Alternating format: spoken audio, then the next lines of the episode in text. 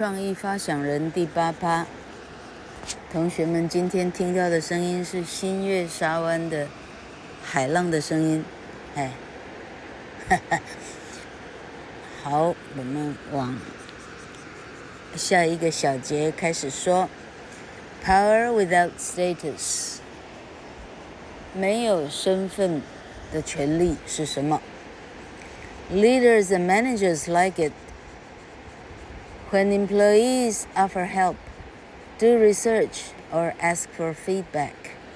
But there's one thing that is not so popular making suggestions. In one piece of research in an industry, it was found that the more employees made suggestions to their managers, the less likely they were to get promoted.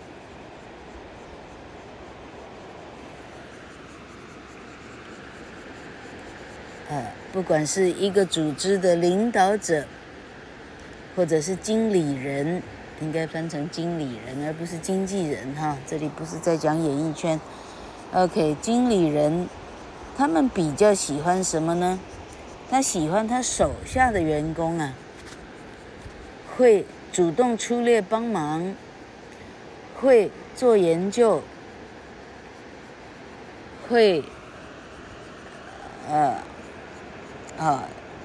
要求反馈 feedback，但是有一件事情，他们就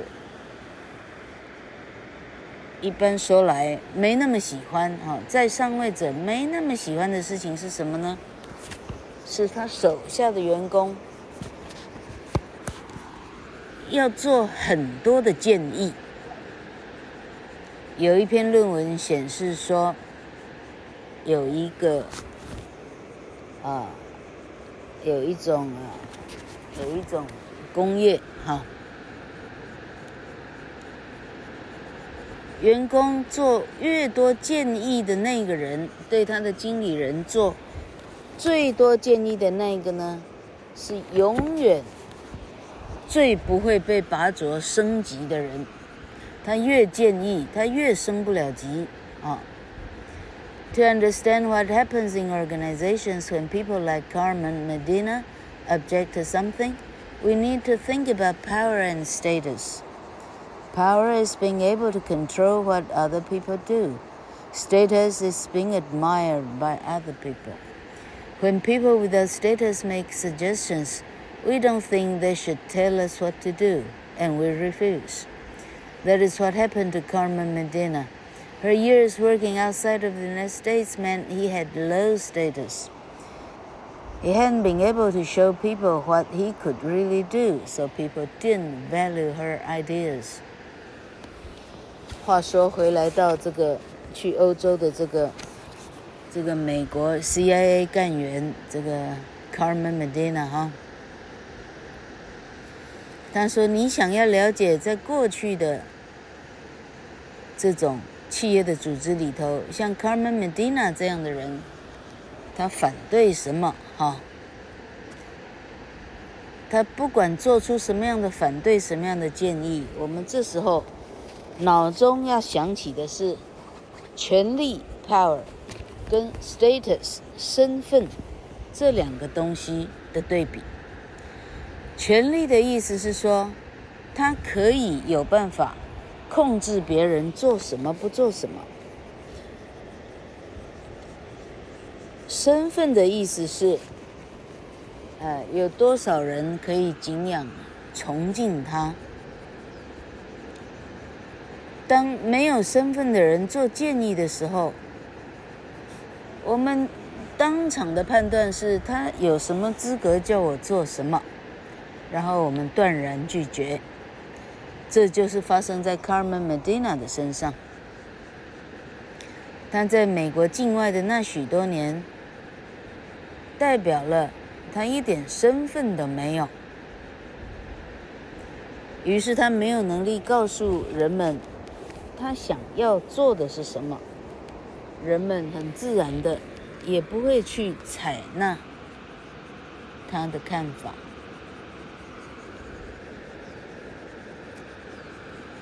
Years later, She had earned status because she had slowly gotten jobs with more responsibility in the organization. Then she got a job where she had to protect sensitive information. Now, when she talked about sharing information, it was part of her job. People saw that she stood for something and not against it. They started to admire her work, and this made it possible for her ideas to be seen as original. We don't like originality in low status people, but we admire it when their status is high. 这里切中了一些要害哦。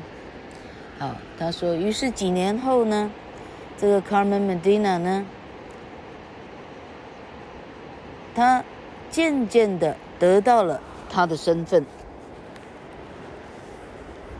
因为他渐渐渐渐的用年纪换得了组织里头比较有啊比较需要连带负责任的一些工作，需要负连带责任的工作，哈，越来越到他的身上以后。哎，他的职位就越来越高了。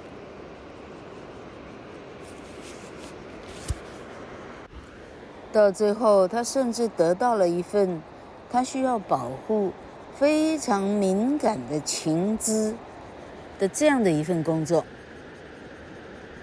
所以到这里，当他谈到共享情资的时候，这是他的分内工作之一。人们看得出来，他说话的分量，他代表了某部分的某部分的呃情资的一定的看法的时候，人们看到他是为了这个事情的进步，而不是纯粹在反对他。于是人们开始认为，哎，他的工作很有价值，认为他的，哎，他的工作是很有分量的。于是他的所作所为开始被看作是有原创性的。很奇怪，我们不喜欢身份低的人的任何所谓的原创力，但当身份高的人这样做的时候，我们觉得非常的敬仰，非常的钦佩。接下来要介绍的叫做 Sarek Effect，有一个叫 Sarek 或者 Sarek 这个人啊，呃，他的事件以后造成了某些效应。我们来看看这些什么叫 Sarek Effect。After having the first child. Rufus Griscom and Elisa Volkman were shocked by the false advertising and bad advice being offered to parents. They started on an online magazine called Babel that aimed to tell the truth about being a parent.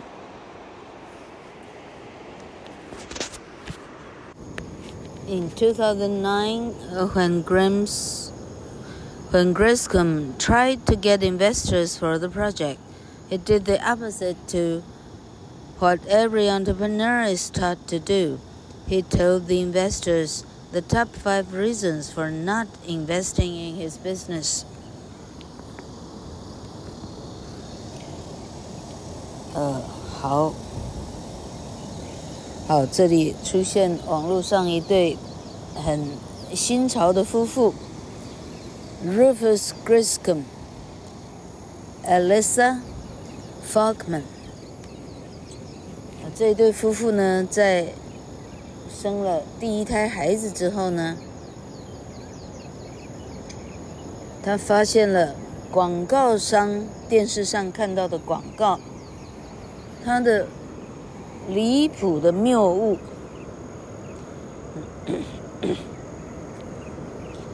而且对为人父母者提出的相当错误的、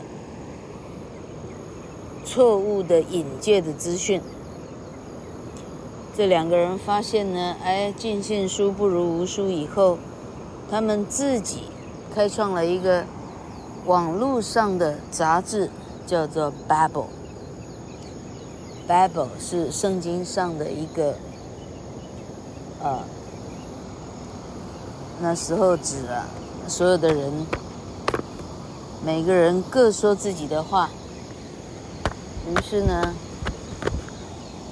呃，就是呢，呃，他们一起盖一座塔，叫做，那塔没有名字哈，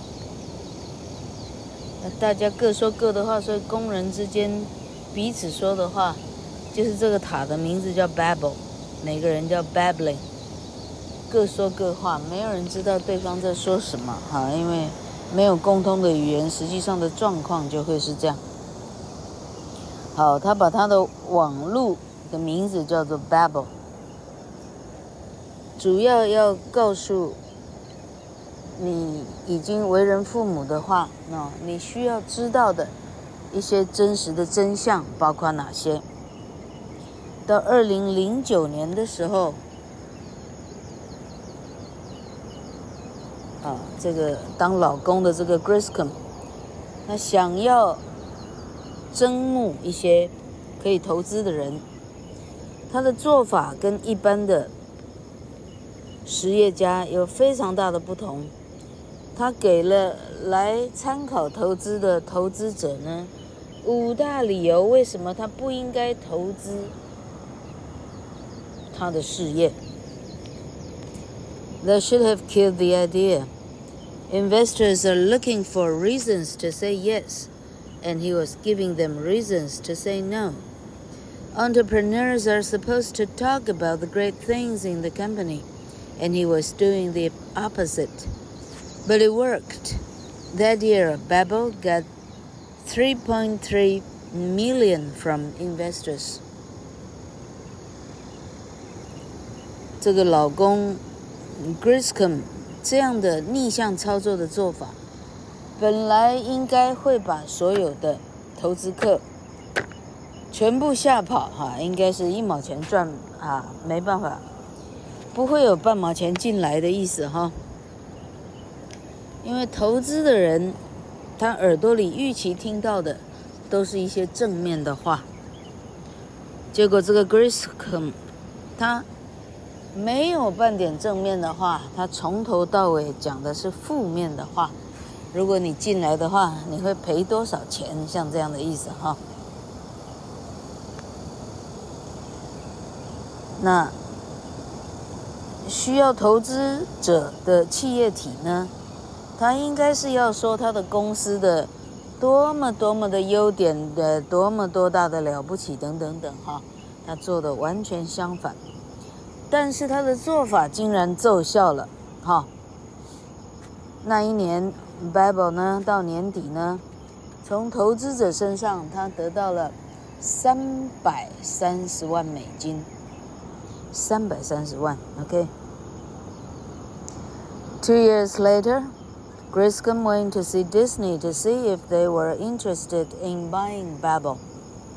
He did the same thing again and told them. Here's why you should not buy Babel. Then he explained that people who look at the Babel, who look at the Babel website, didn't stay very long. And Babel was supposed to be for parents, but 40% of the messages people wrote on it weren't about parents at all. What's more, the technology behind the website needed some serious work. Disney bought the company for forty million。好，结果这个这个骑兵呢，旅出骑兵的这个 Griscom 呢，在两年之后，他去找迪士尼，问问看他们有没有兴趣把他们的这个网络买下来，他们的这个网际网络买下来，好。他又同样再跟他说一次，说，以下列出来你不应该买的理由。然后他解释说，因为看我们网络 Babel 的人呢，他浏览呢，并不会浏览真的很久。Babel 呢，它是为了为人父母者设计的，但是有四十趴的流量呢，上头写的留言呢，哎，跟为人父母是一点关系都没有。更甚者呢，Babel 的后面需要有相当大量的。呃，可以改造网络的这个工作，他甚至都还没做。也就是说，网络还需要很大步的改造的意思。结果他的这些，呃，优缺点呢，没有优点，只有缺点。讲完之后，迪士尼花了四千万美金把它买下来，四十个 million，四千万美金。OK，天哪！This is called the Sarek effect, after Leslie Sarek. Griscom was talking to people who had more power than him. He was asking them to give him money. Usually, he would tell people what was good about your project. But that only works when people are already on your side. When you are talking to investors, they're looking for reasons why your idea won't work. In that situation, it may be better to talk about what is wrong with your idea. Here are four reasons why the Sarek effect work.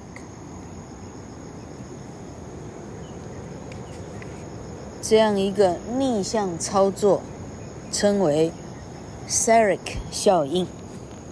S-A-R-I-C-K Sarek Sarek 效应。那是用 Leslie Sarek 这个人的姓来命名的。Griscom，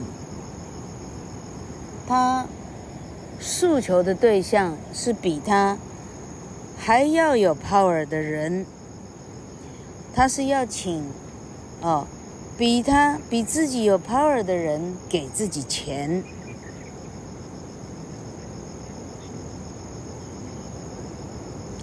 通常你会告诉别人：“哦，你的东西多好多好，多棒又多棒。”可是这种方式只有在什么时候奏效呢？